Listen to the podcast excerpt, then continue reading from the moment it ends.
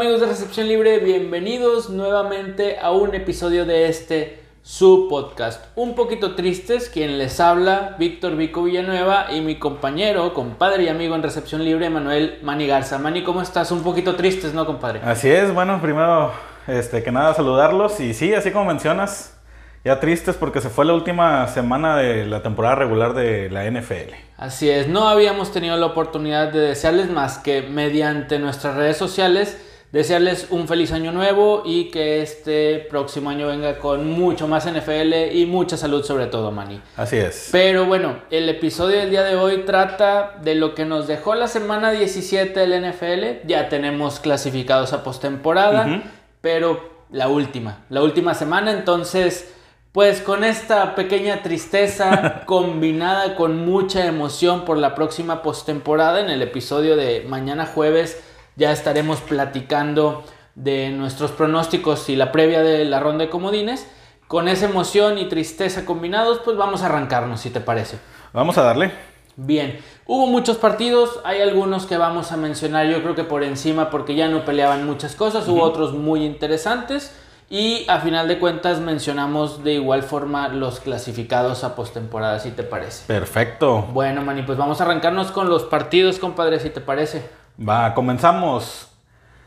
Los Bills de Buffalo recibiendo a los Delfines de Miami. 56-26. Se lo llevan los Bills.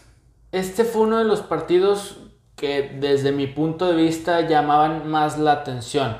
Pero se presentó solamente, como ya lo dijiste, se presentó solamente un equipo al terreno de juego, los Bills de Buffalo, que también ya lo pusimos por ahí en nuestras redes sociales.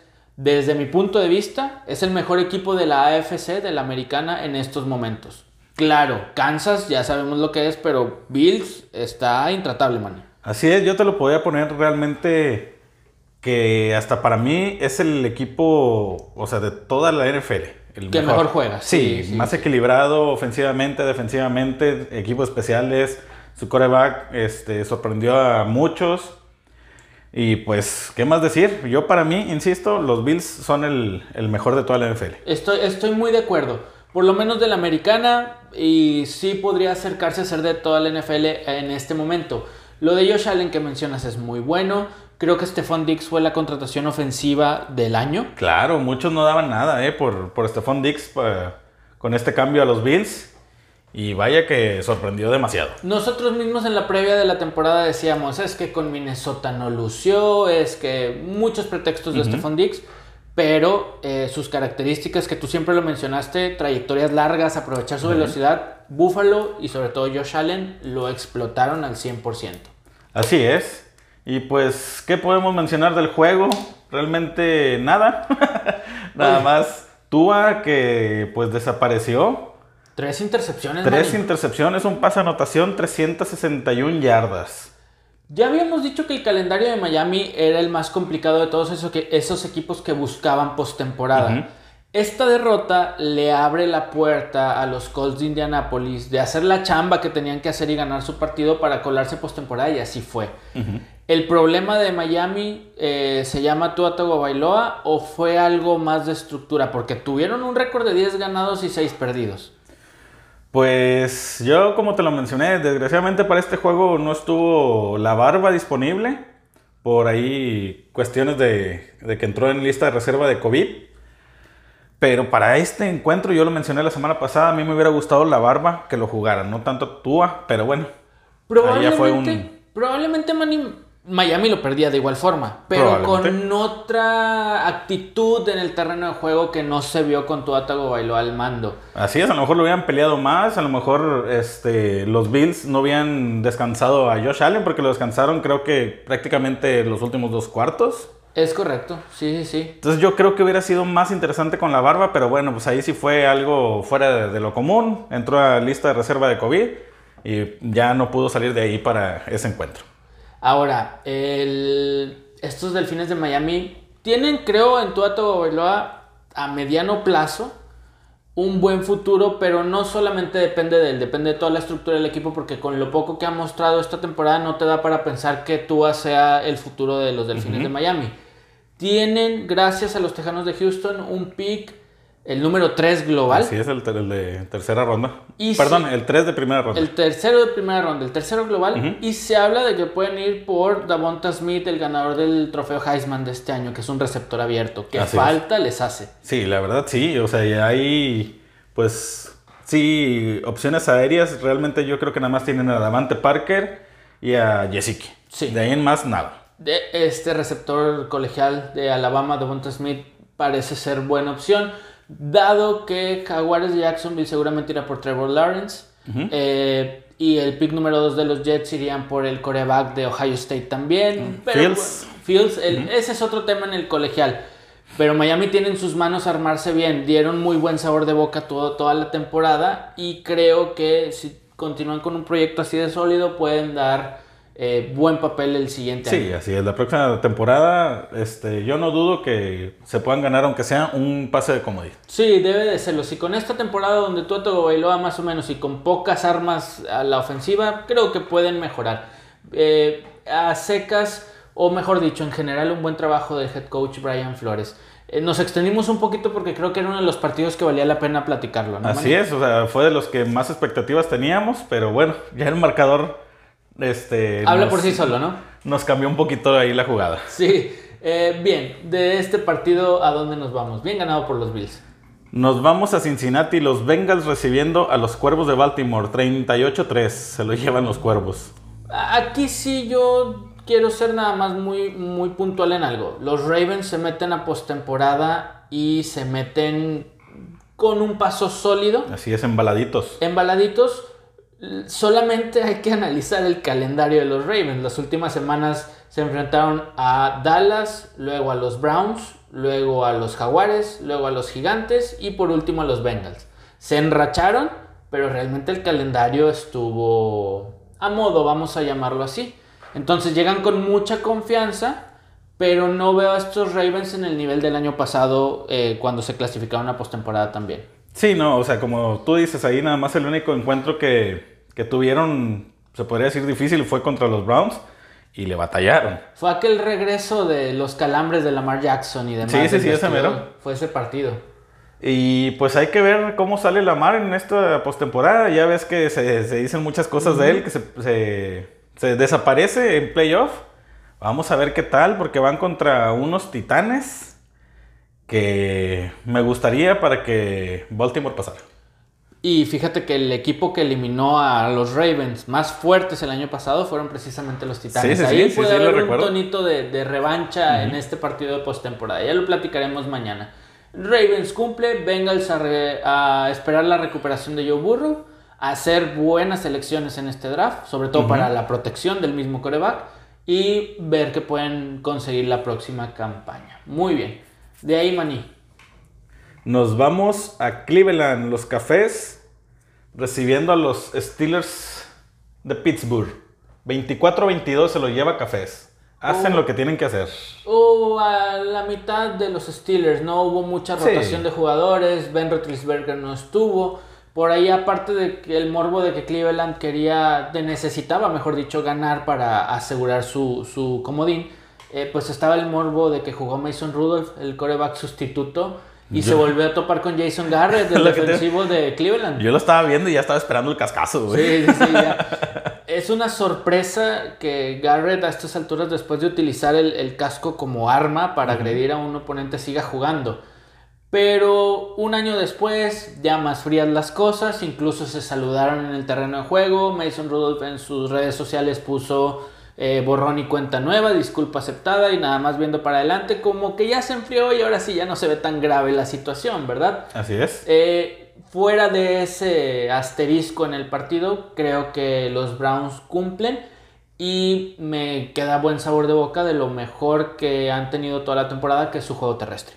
Sí, así es, definitivo, cosa que todo es todo lo contrario a Pittsburgh. Exacto. Pittsburgh desapareció su juego terrestre y bueno, a lo mejor las, las circunstancias de este encuentro propiciaron a que fueran más por aire, porque digo, llegaron a estar 24-9. Pero aún así, Manny, eh, Steelers no corrió la bola en los últimos 5 o 6 partidos. Es decir, en este encuentro solamente intentaron correr la bola 20 veces en total, para 85 yardas, contando a, James Conner, eh, Benny Nail, McFarland, etc. Y son números que ya venían acarreando en, en- las últimas semanas. El juego terrestre de Steelers está muy, muy desaparecido. Y créeme, si necesitas o quieres ganar en postemporada, necesitas un juego balanceado porque te vuelves predecible, Sí, ya lo claro. habíamos dicho. De igual forma, estos dos equipos se van a volver a enfrentar. en Así es. A lo mejor le sirvió a Pittsburgh ahí guardar una que otra de, las- de sus armas. Ya veremos. También, bueno, ya es cosa que se va a platicar en en podcast de mañana. Pero Cleveland sigue batallando con, con el COVID. Es correcto, sí, el coach por ahí, Stefanski, dio positivo, entre otros miembros del equipo. Ya lo platicaremos. Eh, el dato aquí, Manny, los Browns no clasificaban desde el 2002. Así es, Y 18 los- años. 18 años y los Browns no ganan un partido de postemporada desde 1994. Pobrecillos. ¿Qué hacías, compadre, en el 94 a los 8 años o cuántos años teníamos? No recuerdo. 8 años, todos en primaria, güey. Viendo el Mundial de Estados Unidos, eh, la Copa del Mundo de Fútbol Soccer, algo por ahí estábamos haciendo. Bueno, desde ese entonces los Browns no ganan un juego de postemporada. Van a tener una motivación especial este partido. Sí, claro, si lo ganan y como dicen, es el equipo del pueblo, güey. Yo creo que todo quiere, todo el mundo quiere que ganen, güey. Exacto, ya Digo, mañana- no, no por, o sea, No es nada en no contra echarle, sí, nada no contra echarle Steelers. contra Pittsburgh ni nada, pero desde la temporada en que salió lo de los refri, güey, llenos de cerveza, Sí, güey, todo eso, cómo güey. no. O sea, como que se volvió el equipo del pueblo, güey. Sí, estoy de acuerdo. Ya mañana analizaremos, perdóname, el partido ya con puntos más, más claves. Pero yo pienso igual que tú con estos Browns. Bien por ellos que están en postemporada después de mucho tiempo. ¿De ahí a dónde, Manny? De aquí nos vamos a Detroit. Los Leones recibiendo a los vikingos de Minnesota. 37-35 se lo lleva los vikingos. Uno de los mejores juegos de la temporada que nadie vio. Y Claro. nadie prestó atención. Sí, ahí se dieron hasta con la cubeta, güey. Sí, sí, sí. Era partido divisional, traían ahí un pendiente.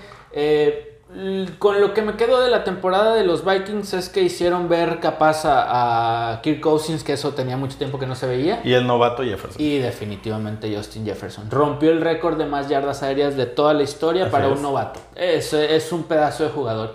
Y de los Leones, pues algo, si hay algo rescatable. Marvin Jones este partido. Stafford que a pesar de sus lesiones dio la cara por el equipo como buen líder. Y que pueden afrontar un futuro sin Patricia. que a ver cómo les va. Así es, y yo también digo, me gustó lo- las pocas veces que jugó, pero de Andre Swift.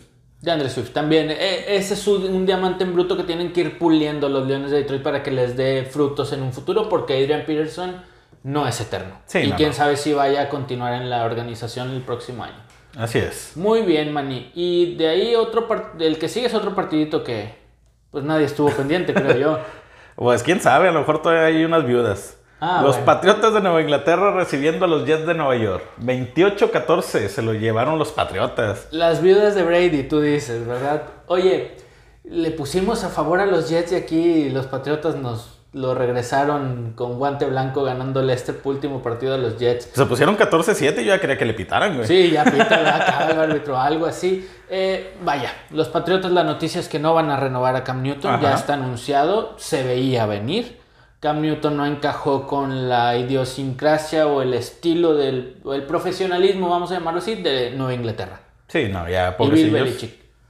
Y los Jets, man, Pues ya le dieron las gracias a su, a su head coach. por fin. Por Adam fin, ya Adam Gates ya lo despidieron. Excelente. Vamos a ver si empieza algún tipo de reestructuración para los Jets que pues lo, lo necesitan necesitan. urgentemente. Y ojo, insisto con el tema de Adam Gaze y, y más adelante vamos a hablar de los Chargers, el mismo tema de, de Matt Patricia.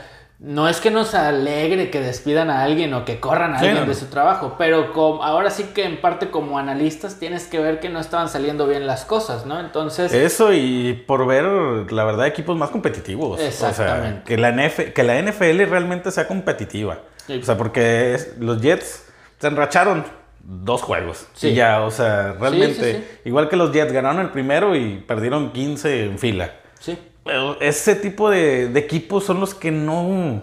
no cuadran en una liga tan, tan estable, poderosa económicamente y todo lo que es la NFL. Estoy Así de es. Ahora, eh, los Jets, bien, ya sin Adam Gaze, hay que ver si Sam Darnold continúa o si realmente van por Fields, el coreback de, de Ohio State. Y adiós y le dan las gracias a Sam Darnold dependiendo del head coach que llegue y ver el- la planificación para los próximos años. Mm, yo sí iría por Fields, la verdad. Sí, Darnold a mí no me ha gustado desde que llegó a la. a la Estuve viendo el juego de, de Ohio State contra Clemson. Oye, Lawrence desapareció. Sí. Y Fields, güey, hubo dos jugadas. Ese güey es de acero, güey. Ca- Casi lo, lo lo en dos. Casi o sea, lo atraviesan dos veces, güey. Y se para y vámonos, síguele. A la Después madre. de esa, Esos güeyes no son, no son humanos, No, no, no. Hay una foto de ese tacleo donde casi parten en dos. Eh, a la altura de las costillas, man. Y la, la- la toma congelada es Fue targeting y fue expulsado el, defensivo. Esa jugada, siguiente serie ofensiva, pase de anotación de Fields. Eh, era algo impresionante. Ese partido estuvo muy, muy bueno del colegial. Eh, veremos si los Jets van por él. Y por Patriotas, te digo, yo creo que Belichick de que se la sabe, se la sabe y va a ir acomodando las cosas poco a poco. Tal vez no de golpe ni, ni de época como con Tom Brady y Gronkowski y compañía, pero Patriotas es un equipo que debería de estar. De hecho, es raro mencionar que no estén en postemporada. Ya estamos muy habituados. Te podrían gustar o no, podría ser fanático de ellos o no, pero ya tenían cerca de 20 años, en su mayoría todos en postemporada. Sí, o sea, va a ser un una postemporada rara, la verdad, porque el que no estén ahí los Patriotas Sí. eh, se siente raro. Pero bueno, ya está, es el próximo draft, van a tener el pick 15, ese ya está asegurado. Ya, Digo, a menos de que empiecen a cambiarlo y por qué Sí. no de repente que vayan por uno más alto. que los Jets se, se quieran quedar con Sam Darnold, y, eh, Sam Darnold, perdón, y que ahí pueda entrar a... Ya saben los, los, Sí, lo que pasa en los drafts Sí, los trueques, exactamente. y, y se puedan quedar con Fields. ¿Te lo No, imaginas? No suena mal. Por ahí también los Patriotas, te digo, traen a, a Stidham, el coreback sustituto, del cual se hablan buenas cosas. Ya Belichick sabrá qué hacer. De ahí nos vamos a otro juego que se puso medio interesante, ¿no? Así es, nos vamos a Nueva York. Los gigantes recibiendo a los vaqueros de Dallas. 23-19 se lo llevan los gigantes. Para al finalizar de este encuentro, lo único que faltaba para Gigantes era que Filadelfia le diera pelea a Washington. Ya vamos a llegar a ese partido que fue el último de, de la temporada regular. En cuanto a este encuentro, realmente a pesar del marcador y a pesar de lo que se pueda pensar emocionante porque se estaban peleando un, un puesto en postemporada, pues realmente el partido no ofreció mucho, Manny. Son Sí, no, equipos que realmente muy inconstantes, muy irregulares. Y la ventaja nunca la perdió Gigantes en todo el encuentro. O sea, el, el marcador te dice 19, perdón, 23-19, pero realmente siempre fue arriba este, Gigantes. Aquí cabe destacar que por tierra el líder en yardas fue Andy Dalton. Nada ¿Dónde, más. ¿Dónde quedó Elliot? ¿Dónde quedó Pollard? O sea, Yo aquí voy a ser muy, muy constante con mi opinión acerca de los Cowboys, no tanto del equipo, del el staff de coacheo. Mike McCarthy a mí nunca me pareció una decisión acertada como head coach de los Vaqueros de Dallas. Eh, En parte creo que nos da la razón a todos los que opinábamos igual eh, toda esta catástrofe. No creo que Dak Prescott hubiera por sí solo cambiado todo esta, este panorama de Dallas. Eh, y si así hubiera sido depender de un solo jugador, pues ahí está el resultado, ¿no? Así es. Oye, no sé si escuchaste la transmisión del encuentro, como que mucha gente aficionado de Dallas estaban pidiendo que regresara Jason Garrett. Y, sabes que no lo dudo ni tantito porque a final de cuentas Garrett los puso en postemporada algunos años. Así es, pero primero no lo querían, ahora están, perdónanos Garrett. Y a final de cuentas Garrett hizo que Dallas se quedara sin postemporada eh, como coordinador ofensivo de los Gigantes Ajá. de Nueva York, que creo que tienen un, un esquema sólido eh, para cosas a mediano o largo plazo, no algo inmediato, pero si eh, Wayne Gallman hizo las cosas bien, a, a sus posibilidades, claro está. Daniel Eh, Jones también Daniel no se me hace un coreback mm, tan malo. Sterling Shepard y Evan Ingram, el ala cerrada, son creo que dos buenas herramientas por aire que tiene Daniel Jones. Por ahí regresa Saquon Barkley sano la próxima temporada y lo de Gigantes puede verse un poquito más serio. Insisto, no a corto plazo, tal vez mediano o largo plazo. Así es, porque defensivamente no se estuvieron viendo tan mal. Estuvieron parando ahí Sí. ciertos equipos, pero ahí se, se notó un poquito más la, la inoperancia ofensiva. Sí, creo que la incorporación de Blake Martínez como linebacker le, le funcionó bien a estos gigantes. Que ver qué, qué pasa con ellos la próxima campaña. Ahorita, en un momento más, vamos a retomar un poquito su tema porque está involucrado directamente con las Águilas y, el Washington Football Team. Ahorita que lleguemos a ese partido lo retomamos. De ahí a dónde nos vamos, man. Nos vamos a Tampa Bay, los Bucaneros, mis Bucaneros. Tus Bucaneros. Recibiendo a los Halcones de Atlanta, 44-27. Se lo llevan mis Bucks. Oye, eh, digo, los Falcons ya sabemos cuál es su constante. No manejar partidos, no aprovechar jugadas cruciales. Eh, el deporte no le hace justicia a Calvin Ridley, que para mí fue un top 5 este año. Fácil. Eh, o fue lo único rescatable, porque ni el mismo Matt Ryan, que era el que le daba los pases, ni el mismo Gage, ni el mismo Todd Gurley. Julio Jones se la pasó lesionado. Sí, jugó ahí poquito, muy poquito. Eh, este, este resultado es un reflejo de Atlanta. Ya lo vinimos diciendo semana tras semana. Tampa Bay puede ser que pierda eh, a uno de sus principales referentes de la ofensiva, que es Mike Evans para el juego de comodines. Híjole, güey, ahí se ve la imagen donde la, rodilla se le mueve un poquito, pero ya salió, hoy precisamente vi una nota donde dice que tiene posibilidades de jugar. Es lo, que, lo que hace rato te dije, güey. Esos güeyes son, están hechos de otra cosa, güey. Por el bien del juego espero que sí. Sí. Pero te voy a decir otra cosa que también por ahí puse en nuestra página de Facebook desde mi punto de vista, si no llegara a jugar y necesitara recuperarse, les tocó ir contra Washington en postemporada, que creo yo que es el equipo más fácil, más accesible. Eh, ¿Puedes descansarlo? Porque Chris Godwin, como lo mostró en este partido contra Falcons al 100%, no hace que extrañes a Mike Evans. Así es, y pues, por ejemplo, Antonio Brown. También. Bien que mal, fue el líder en recepciones con 11 para 138 yardas y dos pases de anotación, ¿eh? Eh, se nos empieza a olvidar un poquito Antonio Brown, pero Antonio Brown se empieza a meter ahí en ese, en ese cuerpo de receptores muy fuerte. ¿eh? Teníamos nuestras dudas por el tema extra cancha indisciplina que puede ser Antonio Brown, pero Antonio Brown, respetando en la cancha lo que tiene que hacer, es un jugadorazo. Así es. Entonces por algo, que lo está haciendo. Por algo yo quiero pensar que Brady lo pidió cuando estaba en Patriotas y ahora que está en, fue quien Tampa, lo solicitó fue el que lo volvió a solicitar. Algo le vio, algo le gustó. Y ahora, el juego terrestre de Tampa Bay es muy bueno también. Ronald Jones se avienta buen partido. Eh, pero porque detrás también tiene compartiendo snaps a Leonard Fournette, que era el número uno en Jacksonville. Aquí llegó a compartir, que no se nos olvide eso, y creo que el juego terrestre también tiene mucho o mucho potencial para esta postemporada. Así es, yo creo que aquí lo único que les falla un poquito a Tampa ¿Te acuerdas que yo decía que las primeras semanas era muy buena defensiva? Sí. Pues yo siento que sí ha bajado un poquito la calidad de la defensiva, pero ha aumentado mucho la ofensiva. Sí, creo que lo único constante de la, defensiva es su linebacker Pierre Paul, que ha sido, que fue su jugador franquicia o lo nombraron jugador eh, franquicia a principio de temporada. Creo que ha sido la única constante. Ha tenido por ahí este, algunos huecos en la línea defensiva. Hay cosas que mejorar definitivamente la defensa de los Bucaneros, pero creo que les tocó, insisto, lo más sencillo que es jugar contra Washington. Así es. Bien, muy bien. ¿De ahí a dónde nos vamos, Manny? Nos vamos a Chicago. Los Osos de Chicago, valga la redundancia, recibiendo a los empacadores de Green Bay. 35-16 se lo llevan los Packers. Buen partido. Estuvo hasta cierto punto cerrado ahí en la línea en, el segundo cuarto. Que se pusieron 14 a 10 arriba los empacadores.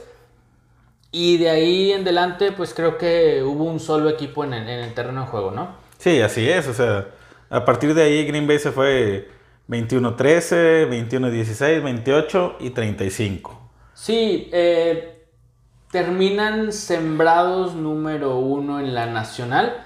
Eh, con Rogers candidateado seriamente para ser el MVP de, la, de la temporada, tuvo 48 pases de anotación. De estos 48, 18 fueron para Davante Adams. Y este, pues se ven sólidos y se ven firmes para la postemporada. Van a aprovechar que reciben todos los juegos en Lambeau, van a aprovechar que tienen la ronda de comodines de descanso que eso creo que ayuda un poco y que en esta época del año y en enero, este, el frío y la nieve en Green Bay hace su papel también. Así es, yo creo que el frío sobre todo va a ser factor, o sea, recibir todos los juegos en tu casa, obviamente hasta donde llegues, es, es fundamental. Y más en el frío de Green Bay. Digo, lo notamos en el juego anterior de Tennessee, Que yo siento que sí les dio un poco de frío. O sea, ahí se notó la diferencia. el clima, sí, sí pesa. Así es. Y por ejemplo, en este juego de Chicago pues, también están acostumbrados al, al frío, Pero en Green Bay es un poquito más frío. Puede y pueden ser otras condiciones también.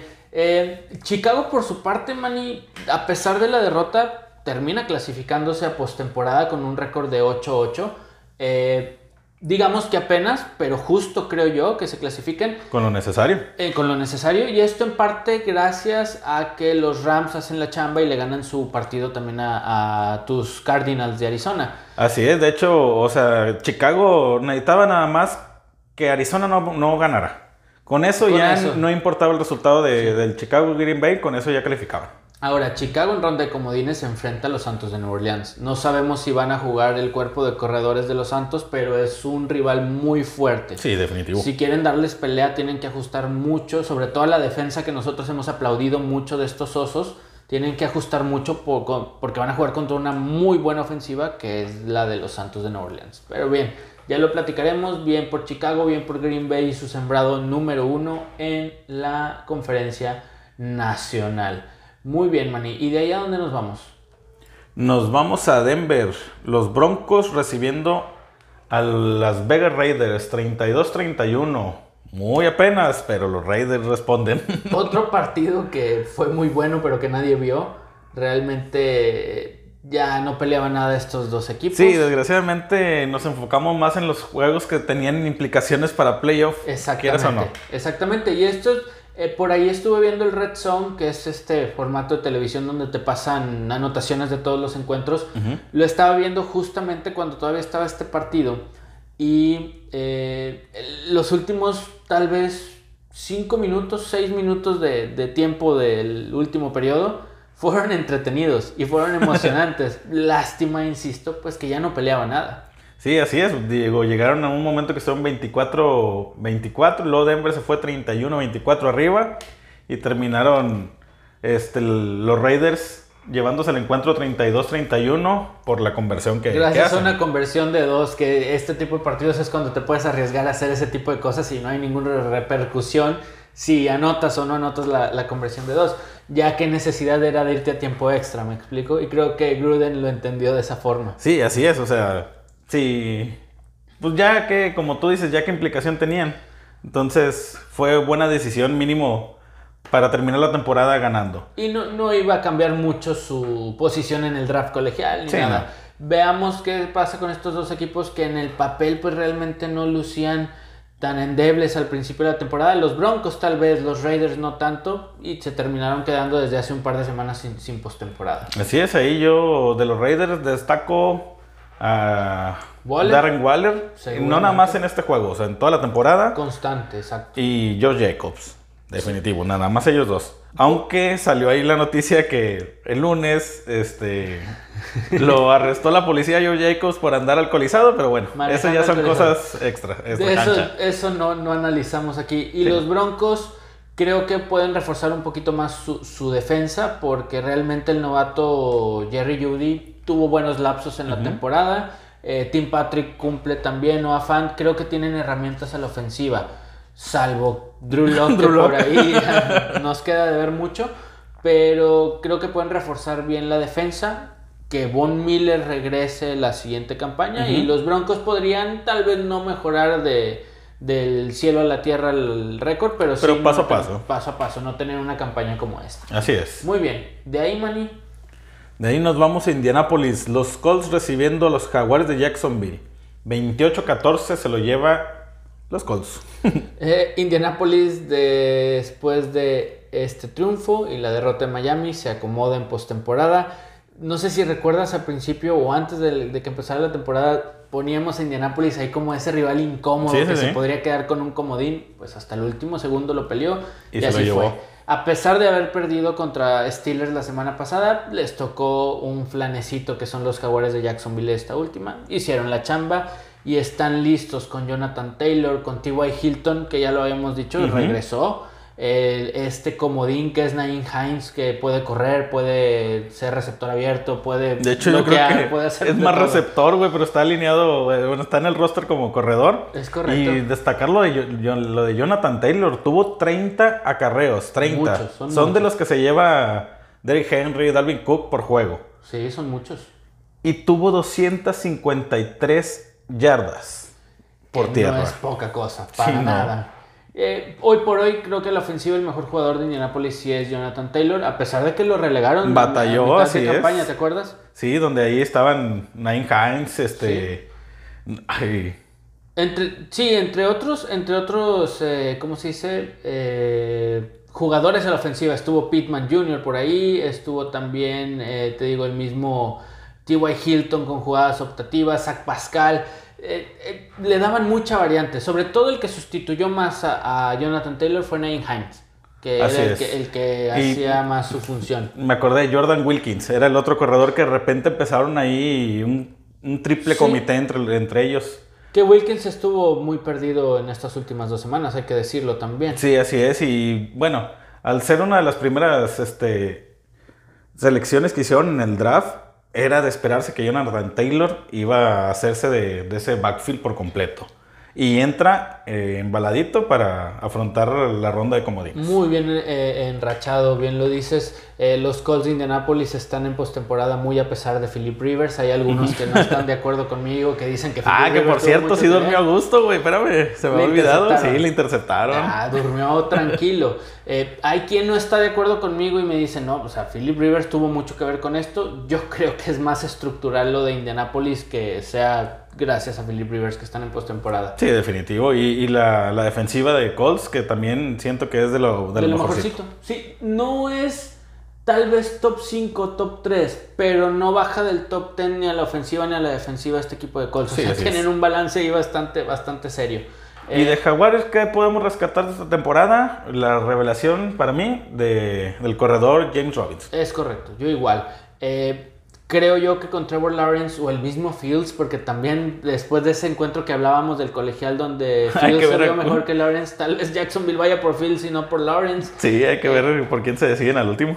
Y creo que con cualquiera de los dos, por lo que han mostrado en la temporada. Van a tener mejor coreback. Van a tener mejor coreback. Y por ahí, este, la Vizca Chanel, Conley, DJ Chark, que es yo creo que es su mejor receptor, podrían reaparecer. Así es. Muy bien. Y de ahí nos vamos a donde, Manny.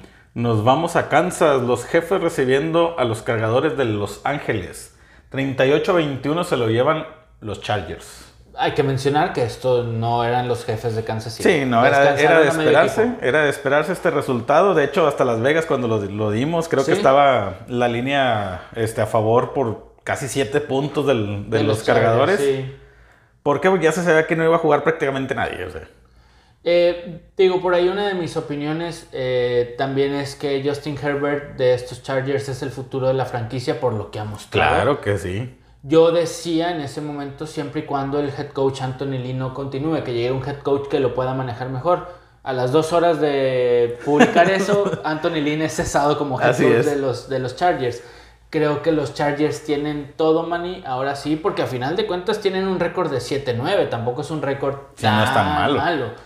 Eh, creo que tienen la ofensiva con Eckler, con el mismo Justin Jackson, que es su running back número 2, Keenan Allen, Williams, Justin Herbert, Hunter Henry, su ala cerrada. Creo que a la ofensiva andamos bien con los Chargers. Si el head coach que llega replantea y reestructura su defensiva, los Chargers pueden hacer algo el año que entra. Sí, yo creo que van a pelear muy fuerte la próxima temporada. Sí, siempre y cuando, digo, cubran esos puntitos especiales. Y los jefes de Kansas City no los quitamos de candidatos y favoritos. No, claro que no. El mejor récord de toda la liga. 14 ganados, 2 perdidos. Sí. Nos parece que Buffalo es mejor equipo en este momento. Pero Kansas Tal vez Kansas pisándole acelerar un poquito hace hasta ver mal al mismo Buffalo en una final divisional. Sí, esa es, esa es la otra. Digo, mínimo, o sea, los Bills se ve que, que le echan ganas. Acá Kansas de repente van abajo y ya se ponen a jugar. Y ya les dan la vuelta y ya. Dan la vuelta en cuatro minutos. Sí. Sí, e, eso pasa. Los jefes siguen siendo.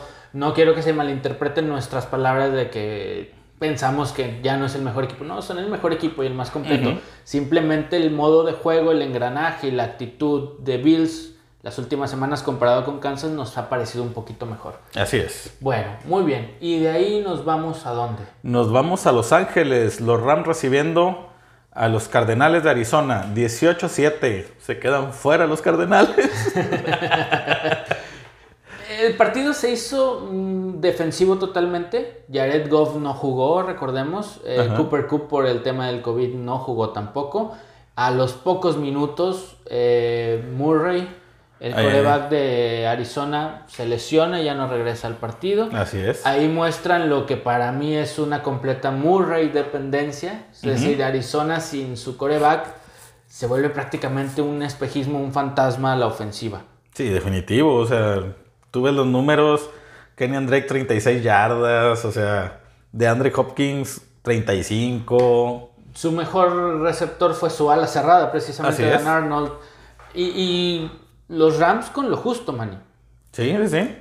Porque ya lo habíamos diciendo que ese equipo vino como que medio a la baja las últimas tres, cuatro semanitas. La, única anotación en este partido fue un regreso, una intercepción, fue un pick six.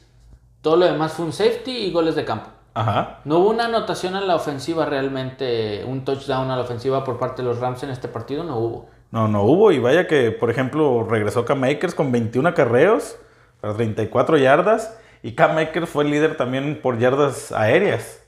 Ahí hay que ver, también hay que este, recordar que no estuvo Jared Goff. aunque ya salió una nota de, que Sean McVay dice que no va, a no va a revelar quién va a ser el coreback para este duelo de comodines. Ah, hasta, hasta antes del juego. Está jugando a la estrategia y al juego mental por ahí Sean McVay. a ver si le resulta. Eh, realmente los Rams se hicieron pues predecibles las últimas semanas. Les alcanzó porque tuvieron una muy buena primera mitad de temporada, creo yo. Eh, van a enfrentarse en comodines a los Seahawks, que es un rival directo con ellos, divisional. Le ganó los dos juegos. Y, los Seahawks son un equipo fuerte. Pero vamos a ver cómo, cómo les va por ahí. Y los Cardinals, si no refuerzan esta defensa, pero también la ofensiva con jugadores que den mejores resultados que lo que dio Kenan Drake. Y los números de Andre Hopkins y la comparación de lo que tuvo en, Houston no es nada, Para mí, claro que no. Pero, por ejemplo, o sea, ¿cómo decirlo? La línea, la línea de Arizona también la vi muy mermada. Yo la vi, yo vi a Kyler Murray en muchas ocasiones corriendo por su vida, güey. Sí, sí, corriendo por su vida. Ahora también, eh, te haces un poquito predecible. Lo mismo que le sucede a Lamar Jackson, le sucede a Kyler Murray. Kyler, Kyler Murray, perdóname, tiene que soltar más el brazo la próxima temporada si realmente quiere ser una ofensiva que presente algo de respeto o algo de vaya, que haga batallar a las defensas contrarias. Sí, así es, que aún así estuvo peleando hasta el último momento su pase como Dean. No lo logró, pero ni modo. Ahí veamos. Bien. Eh, ¿De ahí a dónde nos vamos, Manny? El otro, el otro partido de rivales de división de estos dos, ¿no? Así es, nos vamos a San Francisco, los 49 recibiendo a los Seattle Seahawks. 26-23 se lo lleva Seattle. Bien, esto era lo normal. Eh, era lo normal. Por ahí Tyler Lockett que ha estado un poquito a la sombra de Metcalf. pero es un pedazo de receptor de igual forma. ¿eh? Lockett y Metcalf son una pareja de receptores de lo mejor que hay en la liga. Eh, realmente Russell Wilson anduvo bien. Pues nos dio mucho mejores partidos en la temporada, sobre todo al inicio. Y creo que Seattle ajusta a tiempo, Manny, los pequeños detalles defensivos que tenía. Así es, es lo que yo comentaba la, semana pasada. Han ajustado, yo creo que no un poco, un mucho la defensiva. Sí, sí. Eh, y eso ha, repercutido en la ofensiva, que ya no dependen tanto del brazo de Wilson, ya corren un poquito más la bola, como que ya más confiados, vaya. No siempre de que ya sabían de que les iban a anotar de 7, entonces ahí van con el brazo de Wilson a intentar también de 7, cosas de esas. Ahora, llega Chris Carson, Metcalf, Lockett, Carlos Hyde, eh, Disley, el, el ala cerrada. Rashard Penny ya regresó, Penny, ¿no? que estuvo toda la temporada lesionado. Pues ahí también está Rashad Penny. Llegan saludables a la ofensiva estos, estos Seahawks y creo que va a ser buen encontronazo contra los Rams en postemporada. Y por parte de San Francisco es buen equipo, Manny, pero las lesiones realmente les afectaron mucho. Sí, les afectaron mucho del, del pues, tres cuartos de temporada para atrás. Sí, sí, sí. Y ya no pudieron recuperar el camino. Ahí lo único, volver a rescatar, que regresó otra vez George Kittle.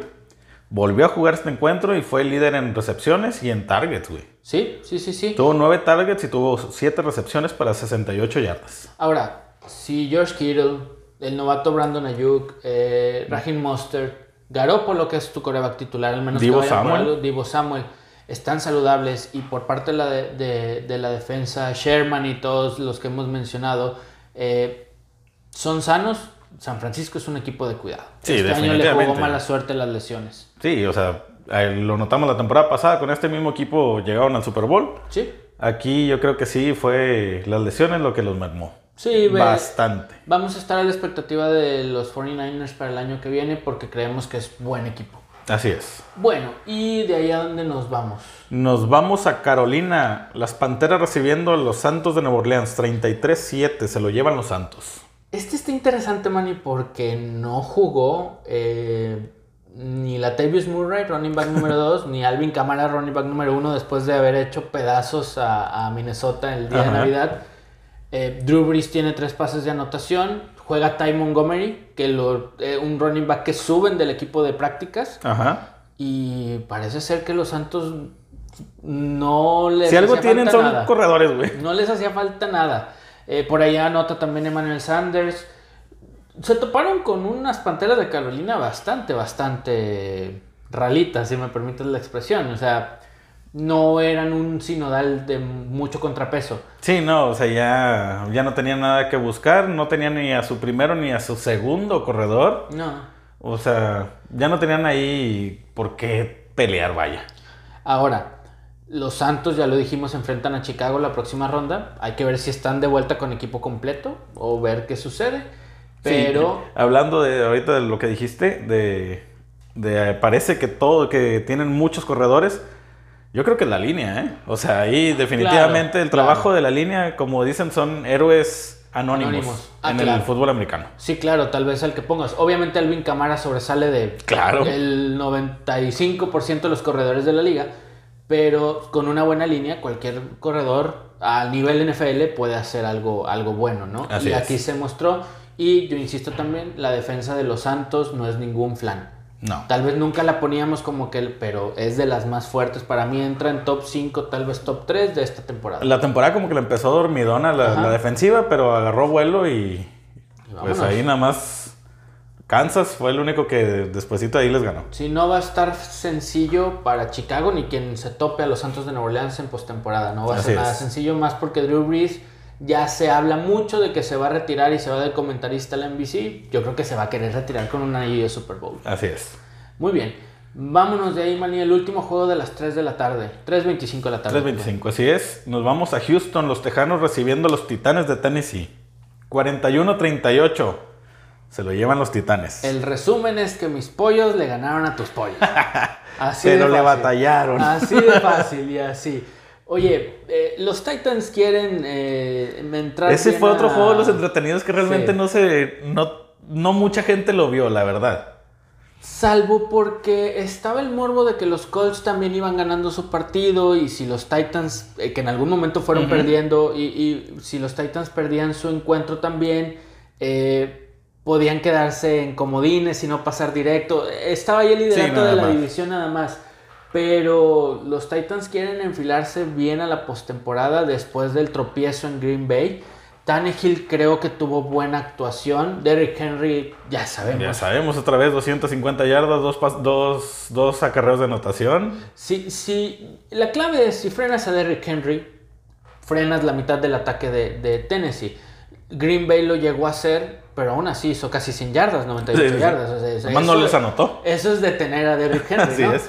Pero por otra parte, Corey Davis y AJ Brown, los receptores abiertos de, de Tennessee, han tenido las últimas 4 o 5 semanas con una constante. ¿eh, constantes, así es. Digo, si Ryan, si Ryan Tannehill está bien, obviamente sus receptores van a estar bien. Y sobre todo que AJ Brown también ahí anduvo bajón, ¿no? Sí, sí, sí. De repente, pero ahora este juego tuvo 10 recepciones para 151 yardas y un pase de anotación. Bien, son buenos números. Ahora, para muchos el dinero que le dieron a Tannehill era exagerado porque en Miami no se veía un Tannehill como el que estamos viendo ahora. Sí, así es. Creo que Tannehill sabe que es su momento, es buen momento en su carrera, está un poquito ya más maduro, más experimentado y creo que él sabe eso y tiene que aprovecharlo y los Titans son como institución y como equipo algo completo. la defensa es medio malita, es, es exactamente el punto al que yo iba. Antes, yo creo que todas las temporadas anteriores o hasta la anterior, o sea, se caracterizaba más por su defensa que por su, por su ofensiva. Y ahora está, digo, los Tejanos te hicieron 38 puntos. Eh, claro, con David Johnson en buen momento, hay que mencionarlo. La semana pasada y la antepasada, David Johnson estuvo actuando bien. De Sean Watson creo que se va a quedar en la institución, pero necesitan darle buen equipo. Sí, así es, definitivamente. Y sobre todo también hay algo de línea. Sí, línea. Tienes a Brandon Cooks, tienes a Will Fuller que seguramente regresará. No sé si con estos tejanos, si se queda con ellos, es una herramienta excelente para Watson. Así es. Y este David Johnson por tierra y con jugadas optativas por aire es buen running backman. Y yo creo que también ajustar defensivos, defensivamente, tejanos. Porque volvemos a lo mismo también, como que era una de las defensivas respetaditas.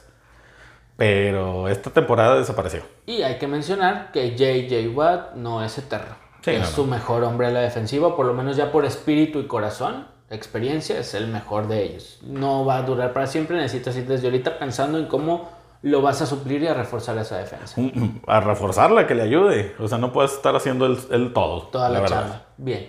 Y nos pasamos al último juego de temporada regular, Manny. El último Sunday de la temporada. Así es.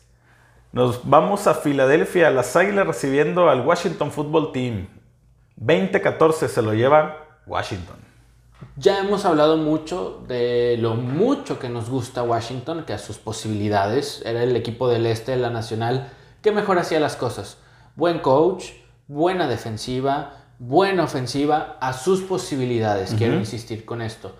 Era lógico pensar que iban a ganarle a las Águilas de Filadelfia, pero no de la manera como les ganaron, Manny o sea, se vio realmente, hemos defendido aquí y yo creo que la mayoría de, comentaristas, analistas, eh, etcétera, han defendido que en la liga no existe eso del perder a propósito por un mejor lugar del draft, etcétera. Bueno, aquí las Águilas de Filadelfia me hacen dudar bastante de esa situación. Bastante. Podría ser, pero digo, ¿qué te puedo decir de, de este encuentro? Ahí como dicen, de repente sentaron a Highland Hurts. Ajá. Y ya salió que a la mayoría de los, de los jugadores no les gustó esa decisión. ¿eh? Eh, te habla que no fueron los jugadores. insisto, los jugadores quieren salir a ganar.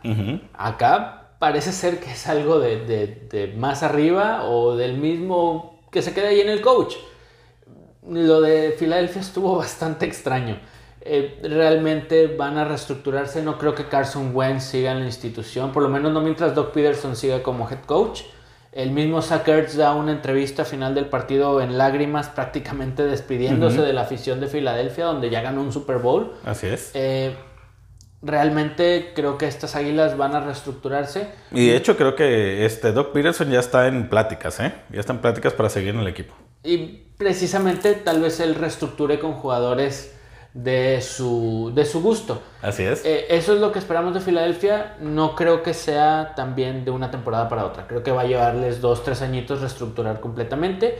Y de Washington, pues en postemporada, justamente porque fue líder de su división. Sí, nada más, por eso. Aunque igual, los digo, tuvo récord de 7-9. Igual que los Chargers que ya habíamos dicho. Así que dijimos que no tuvo un récord tan malo. Malo, ahí va. Solamente que este récord no tan malo sí le dio para calificar a Washington. Sí, ahí el problema que es, ese, esa definición siempre estuvo con récord negativo. siempre. Ya se veía venir. Ajá.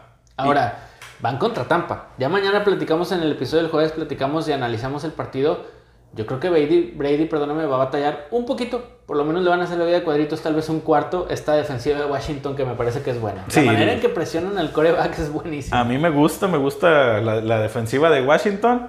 Y pues ahí vamos a ver de qué está hecha y pues a ver que presionen tantito a Brady. Sí. puede, pueden ahí dar pelea. Bueno, con todo esto, Manny, fue el peor Sunday Night Football de la temporada. Nosotros pensábamos que íbamos a cerrar. Bueno, es un Sunday, se van a lucir y En parte de esto que los movimientos extraños de Filadelfia, que Washington pues a su posibilidad hizo lo suficiente y nada más, pues fue un partido malito. La sí, fue un partido la verdad. Ni cómo decirlo mejor. veníamos de, de, buenos partidos durante toda la tarde y mediodía y llegamos con este bien emocionados porque está en juego el, último pase a postemporada y nos dan un partido bastante, bastante malo. Pero la verdad. Ahí está Washington a final de cuentas en postemporada. Manny, se nos fue la temporada ya. Se fue la temporada, ahora sí, esperar la, la semana de comodines. Bien, y a ver, a ver qué, qué va a pasar en esta postemporada que estamos eh, pues ya a la expectativa. Eh, por último, si quieres antes de despedirnos, vamos a recordar solamente que ya los estuvimos diciendo, vamos a recordar solamente los equipos que están clasificados, ¿te parece bien? Ok, perfecto. Si quieres empiezo con la conferencia americana. Adelante. El número uno y que descansa la primera semana los jefes de Kansas City. El número dos, asegurando también prácticamente su casa, a menos de que lleguen con Kansas. Los Bills de Buffalo. En tercero, los Acereros de Pittsburgh. En cuarto, los Titanes de Tennessee, que ellos fueron los cuatro que son los líderes divisionales. Y los tres comodines en quinto son los Cuervos de Baltimore, en sexto los Cafés de Cleveland y en séptimo los Colts de Indianapolis. Que se quedan ahí con ese último boleto. Eh, nos pasamos a la nacional, Manny, si te parece. Sembrado número uno, Green Bay, que ya asegura juegos en casa y descanso en esta ronda de comodines. Número dos, los Santos de Nueva Orleans. Número tres, los Seahawks de Seattle. Y número cuatro, los Washington Football Team. Estos cuatro líderes divisionales. Comodines.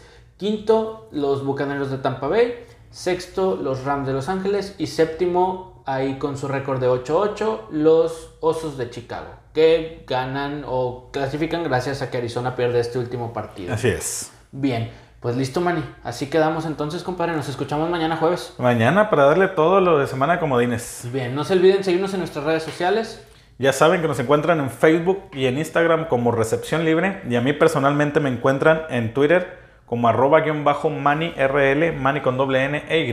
A un servidor lo encuentran como arroba solo vico en Twitter, quienes les hablaron con el gusto de siempre, Emanuel Manigarza, Víctor Vico Villanueva. Nos escuchamos el día de mañana jueves en el siguiente episodio. Vámonos. Saludos.